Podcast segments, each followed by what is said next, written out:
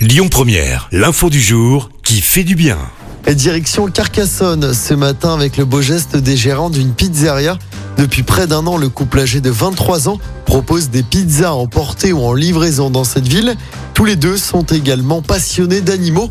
Ils ont décidé depuis le mois d'avril dernier d'aider la SPA de Carcassonne où ils sont même bénévoles. Chaque mois de 3 à 10% selon la période de l'année de leur chiffre d'affaires est versé automatiquement à l'organisation. Aider une association était essentiel pour ce couple et d'ici quelques jours, ils mettront même une tirelire au comptoir, une tirelire spéciale SPA.